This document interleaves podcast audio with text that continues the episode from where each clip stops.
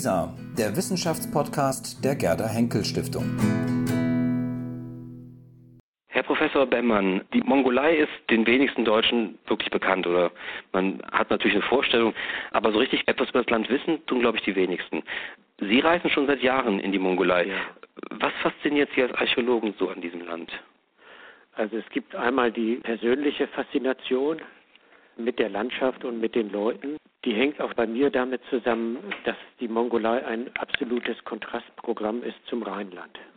Also das Rheinland ist eine dicht besiedelte städtische Landschaft mit hoher Bevölkerungsdichte, viel Verkehr, kaum noch naturbelassener Landschaft.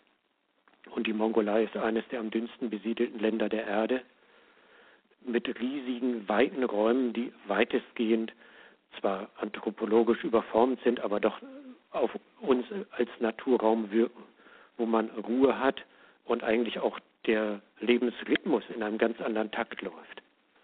Und ich begeistere mich von Kindesbeinen an für Pferde. Also ich bin mit Pferden aufgewachsen und das ist natürlich eine Begeisterung, die noch dazu kommt. Und ich wollte mich immer mal mit Reiternomaden, Steppennomaden beschäftigen. Und als ich hier in Bonn Professor geworden bin, hat sich diese Möglichkeit ergeben, weil die Uni Bonn seit Ende 99 in der Mongolei tätig ist. Und das führen wir sehr intensiv fort. Das ist so diese Mischung ja. aus persönlicher und fachlicher Faszination. Was bietet denn die Mongolei als archäologische Stätte? Es ist eigentlich eine weitgehend unzerstörte Kulturlandschaft. In dem Sinne, dass hier, im, wenn man es mit Mitteleuropa vergleicht, ja zum Beispiel das römische Köln, finde ich noch im Untergrund oder ein paar Denkmäler sind übrig. Das ist in der mongolischen Steppe vollkommen anders, weil es eben kaum Ackerbau gibt, kaum Stadtkulturen, ganz wenig Bodeneingriffe und dadurch stehen die Denkmäler noch in der Landschaft, wie es hier im, vielleicht im frühen Mittelalter noch gewesen ist. Was sind das für Denkmäler? Können Sie das ein bisschen spezifizieren? Um was ja. für Objekte handelt es sich dabei genau? Also in der Mongolei existiert quer durch alle Epochen die Sitte, die Grabdenkmäler obertägig durch Steinsetzungen zu kennzeichnen. Die nehmen verschiedene Formen an, das hilft uns beim Klassifizieren und kulturellen Einordnen, aber es ist alles obertägig sichtbar. Also es sind Steinpflaster, Steinstelen, höhere Steinpackungen, Steinhügel, manchmal auch mit Erde überformt. Und das zeichnet sich im Gelände ganz hervorragend ab. Und dazu gibt es einige Stadtruinen, Palastruinen, denen man auch die Verwitterungsspuren noch ansieht, die größtenteils aus Lehmziegeln gebaut sind, die über die Jahrhunderte, Jahrtausende verwittert sind, erodiert sind, so wie man zum Beispiel auch aus dem Nahen Osten kennt, aber die nicht überbaut sind. Und hier in Europa habe ich ja Stadtkulturen, Rom oder so etwas, was über Jahrtausende geht. Und ich habe eben die Originalfassung nicht mehr. Und das in der Mongolei steht es noch so. Aus welcher Zeit stammen diese Funde oder Überreste? Ja, städtische Kulturen oder Verwaltungszentren, Paläste werden in diesen Steppenregionen immer dann gegründet, wenn große Reiche entstehen. Also natürlich bekanntermaßen in der Mongolenzeit mit der ersten Hauptstadt des mongolischen Weltreiches Karakorum im 13. Jahrhundert wird diese Stadt gegründet. Und als das mongolische Weltreich zerfällt, der Regierungssitz auch verlagert wird ins heutige Peking und nachher als die Yuan-Dynastie erlöscht, verliert der Ort einfach an Bedeutung. Also das ist so ein langsames wegerodieren eigentlich an Bedeutung, bis nachher wieder nur noch die nomadische Wirtschaft existiert.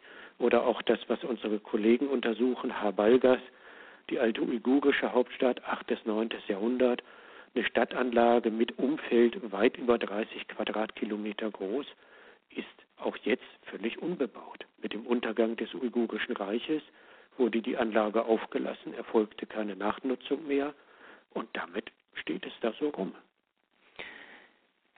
Sie haben es eben schon angesprochen, die Universität Bonn beschäftigt sich schon seit Jahren mit dem Feld Mongolei. Mhm. Jetzt ist in der vergangenen Woche sind die Beziehungen zwischen Deutschland und der Mongolei nochmal vertieft worden, das Rohstoffabkommen, das vereinbart worden ist. Darüber hinaus wurde aber auch ein Kulturabkommen noch vereinbart. Was ist das Besondere an der Beziehung zwischen Deutschland und der Mongolei, gerade auch in wissenschaftlicher Hinsicht? Warum sind so viele deutsche Wissenschaftler in der Mongolei tätig? Also es gibt A, gibt es eine sehr lange Tradition zwischen Mongolei und Deutschland. Schon in den 1920er Jahren sind die ersten Mongolen nach Deutschland geschickt worden und seitdem gibt es einen regelmäßigen Studierenden Fachkräfteaustausch und anderes. Die DDR ist Partnerland der Mongolei gewesen. Es gibt sehr, sehr viele Mongolen, die in der DDR studiert haben, also sehr viel berechnet auf Prozentzahl der Bevölkerung. Und es gibt eigentlich unerklärbar, aber es gibt viele Deutschen, die vom Herzen her eine Verbindung haben mit der Mongolei. Das ist irgendwie ein Klang. Von dem Land geht eine Faszination aus und deswegen interessieren sich sehr viele dafür. Und seit einigen Jahren hat ja auch die Gerda Henkel Stiftung diesen Schwerpunkt Mongolei eingerichtet, hatte ja schon den Zentralasien-Schwerpunkt, aber dann nochmal speziell für Mongolei auch Gelder bereitgestellt, damit die Forschung intensiviert werden können. Ich habe es mir auch so erklärt, dass die Mongolei ein Land ist, was für eine dieser jungen Demokratien gut funktioniert. Also die Gelder kommen an, die Gelder werden sinnvoll verwendet, es werden sehr gute Resultate erzielt und all das ermutigt einen natürlich dort auch weiter zu arbeiten. In einem dieser Projekte beschäftigen Sie sich mit gut erhaltenen Funden aus einem über 1000 Jahre alten mongolischen Felsgrab. Mhm. Darunter ist auch eine Winkelharfe. Das ist, glaube ich, das Nationalinstrument der Mongolen. Und auch eine vollständige Bogenschützenausstattung war darunter. Wie kam es zu der Entdeckung dieser Funde und warum sind Sie jetzt von der Mongolei nach Bonn gekommen? Also die Funde sind von unseren mongolischen Kollegen entdeckt worden 2008 und als ich im Herbst 2008 da war, hatte die Kollegen besucht, die haben mir das gezeigt und ich war also war begeistert. Als Mitteleuropäer steht man beinahe mit offenem Mund vor den Funden und staunt und sagt, mein Gott, habt ihr hier wahnsinnig schöne Sachen. Und dann haben wir darüber gesprochen oder ich habe die gefragt, wie sind denn eure weiteren Pläne? Was macht ihr an Analysen? Macht ihr dies? Macht ihr jenes? Habt ihr die Möglichkeit? Und es stellte sich eben raus, dass die Möglichkeiten für Analyse, Laboruntersuchungen, auch Restaurierung, Konservierung im Lande sehr, sehr begrenzt sind. Also es nicht nur am Geld fehlt, was ja häufig ein Faktor ist, sondern auch, dass die notwendigen Gerätschaften und Labors gar nicht zur Verfügung stehen. Und dann habe ich Rücksprache mit meinen Kollegen hier in Bonn gehalten vom Rheinischen Landesmuseum und auch mit Kollegen von der FATW in Berlin. Habe gesagt, also theoretisch gibt es die Möglichkeit, dass wir hier so ein Projekt aufziehen. Habt ihr Interesse, seid ihr dabei? Hab ein paar Bilder geschickt und die waren sofort Feuer und Flamme, haben also reagiert wie ich und haben gesagt, komm, das kriegen wir auf jeden Fall hin. Da engagieren wir uns. Und dann haben wir sehr schnell und problemlos mit unseren mongolischen Kollegen Kooperationsabkommen abgeschlossen für Restaurierung, Konservierung dieser Funde und die dann auch mit Unterstützung der deutschen Botschaft nach Bonn transportiert. Und seitdem werden die hier im Rheinischen Landesmuseum größtenteils untersucht. Dann ist die Fachhochschule Köln, Textilrestaurierung mit eingebunden. Wie gesagt, die FHTW in Berlin ist mit eingebunden und sicherlich mindestens ein Dutzend anderer Labors für Spezialuntersuchungen. Zu diesen Spezialuntersuchungen habe ich eine Frage. Hier trifft ja offenbar Geisteswissenschaft die Naturwissenschaft, mhm. spezielle naturwissenschaftliche Methoden, die hier angewandt werden müssen, um die Funde genau untersuchen zu können. Dabei geht es, glaube ich, auch um ein, ursprünglich dachte man, ein Krokodilledertäschchen, hat sich dann irgendwie als Fischledertäschchen entpuppt. Ja. Und das wird dann auch im CT, also im Computertomograph, untersucht. Was kann man aus so einer Untersuchung tatsächlich erfahren? Ja, also als ich das Stück das erste Mal sah, habe ich das als Krokoleder bezeichnet. Meine Kollegen in der Mongolei meinten, ja, das ist eher Schlange, Echse, natürlich nicht Kroko, aber so im mitteleuropäischen Jargon denkt man dann sofort an Krokodilleder. Hat sich dann als Fischleder letztlich herausgestellt und die Tasche war noch intakt, völlig geschlossen, aber man sah an den Wölbungen, dass Dinge drin liegen. Und wir wollten zerstörungsfrei herausbekommen, was drin liegt. Und haben dann Unterstützung hier vom Bonner Universitätsklinikum bekommen, konnten das durchs CT schieben. Und genau wie man das bei Untersuchungen am eigenen Körper kennt, wird dann ja in einzelnen Schichten freigelegt, was drin ist. Also wir kennen ja die Reisen durch den Kopf, die man mit dem CT machen kann und ähnliches. Genau dasselbe haben wir mit dem Täschchen gemacht. Kann aus den sehr vielen Schnittbildern, die das CT ja eigentlich erstellt, 3D-Animationen herausarbeiten und bekommt dann einen sehr detaillierten Einblick. Und mit diesem Einblick konnten wir dann die Tasche ganz gezielt behandeln, um sie letztlich auch wieder manuell öffnen zu können, die Stücke entnehmen zu können und korrekt behandeln zu können. Also mit dem CT, das ist atemberaubend.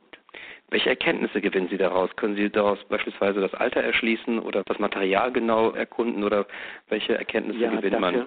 Ja, dafür haben wir wieder andere Spezialisten. Wir haben dann mit dem Museum König hier zusammengearbeitet, die uns bei der Bestimmung geholfen haben, ob es eben Schlange, Echse oder Fisch ist.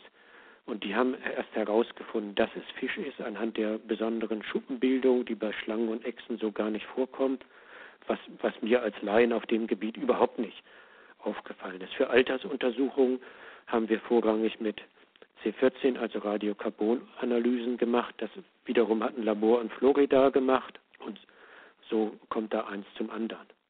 Und mit dem Fischleder war eigentlich die Überraschung, weil wir natürlich auch nicht frei von unseren eigenen Klischees sind und bei Reiternomaden oder den heutigen Mongolen sieht man eine sehr fleischlastige Ernährung.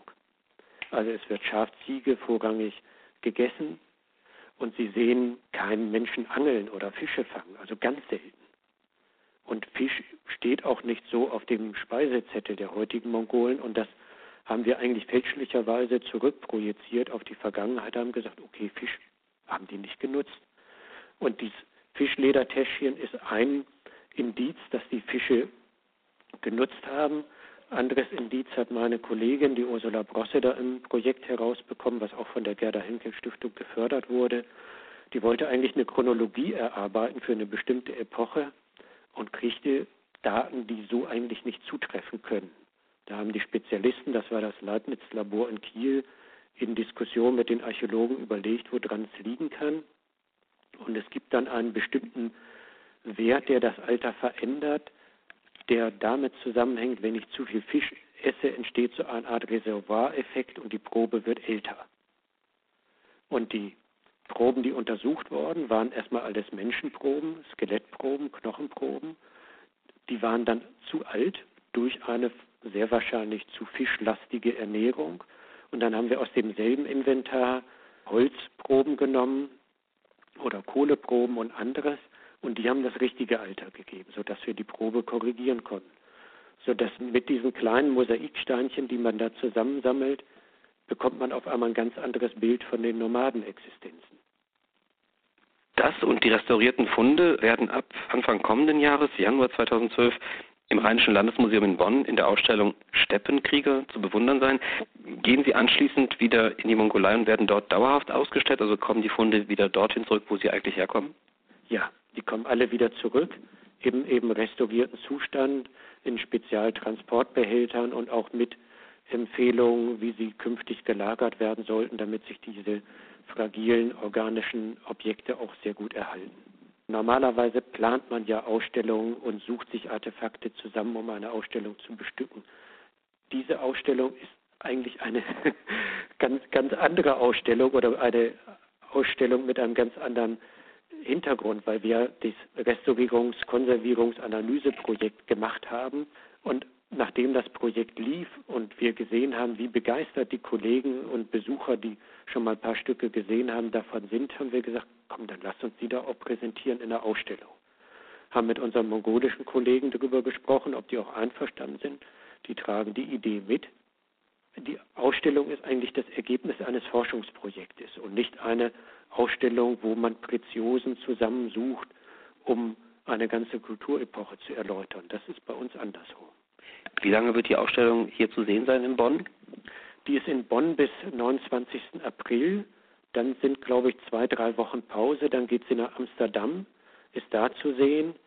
Und dann haben wir als dritte Station noch das Keltenrömer-Museum in Manching, also in der Nähe von Ingolstadt in Bayern. Wie viele Fundstücke werden zu sehen sein? Wie viele Objekte kann man betrachten? Ich weiß die genaue Zahl gar nicht. Und es kommt letztlich darauf an, wie Sie zählen, ob Sie den Köcher mit den Pfeilen als ein Objekt zählen oder ob Sie die Pfeile, das sind dann 24 Stück, mit den Köchern und der Köcheraufhängung addieren, dann kommen Sie allein bei so einem Ensemble auf 30 Artefakte, sodass ich kann eine Zahl nennen und sagen, wir stellen 30 Stücke aus, aber wenn Sie die Stücke durchnummerieren, sind wir eher bei 300.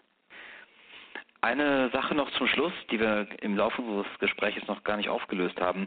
Wir haben über die Fundstücke gesprochen, unter anderem über dieses Fischledertäschchen, aber auch über eine Winkelharfe. Was eigentlich ist genau eine Winkelharfe? Das ist ein Musikinstrument, was sich als Winkelharfe letztlich herausgestellt hat, ist auch die Analyse von einer Spezialistin, einer Instrumentenbauerin und Musikethnologin, der Susanne Schulz aus Berlin. Die hat eigentlich den Torso, den wir mitgebracht haben, sich genau angeguckt. Auch dazu haben wir eine CT-Untersuchung gemacht, sodass sie eine 3D-Ansicht des Instrumentes hatte. Und was uns von Anfang an gestört hatte, weil wir erst auf dem Denkschiene waren, natürlich das Instrument endet in einem Pferdekopf. Pferdekopf muss doch in der Mongolei eine Pferdekopfgeige sein. Klar, wir haben das älteste Musikinstrument der Mongolei, das ist es auch immer noch. Aber der Steg für die Saiten sitzt längs auf dem Körper und nicht quer. Und für eine Geige muss er natürlich quer sitzen und er sitzt längs, sodass die Saiten ja parallel übereinander gestaffelt zum Hals hinlaufen. Das hat uns dann Kopfschmerzen bereitet, aber die Instrumentenbauerin konnte das Ganze analysieren. In dem langgestreckten Hals wurde in so einer Kreuzverbindung ein Stab arretiert, zu dem die einzelnen Saiten hochliefen. Und dann habe ich einen Winkel und damit eine Winkelharfe. Und das, das ist unglaublich spannend. Es gibt kein Instrument, was bisher vergleichbar ist. Es gibt aus dem ethnologischen Bereich im weitesten Sinne vergleichbare, aber aus der Region überhaupt nicht. Deswegen haben wir schon sehr, sehr viele Anfragen bekommen. Und dazu trägt das Instrument noch eine alttürkische Runeninschrift auf beiden Seiten des Halses und zum Teil auch noch auf dem Korpus. Der Korpus ist auf der Unterseite mit Ritzungen von einer Jagdszene verziert, ist phänomenal. Also wird für die Ausstellung, die wir dann auch vorhaben, eins der Höhepunkte sein. Herr Professor Beckmann, ich wünsche Ihnen viel Erfolg für die Ausstellung. Herzlichen Dank für das Gespräch. Bitte, bitte.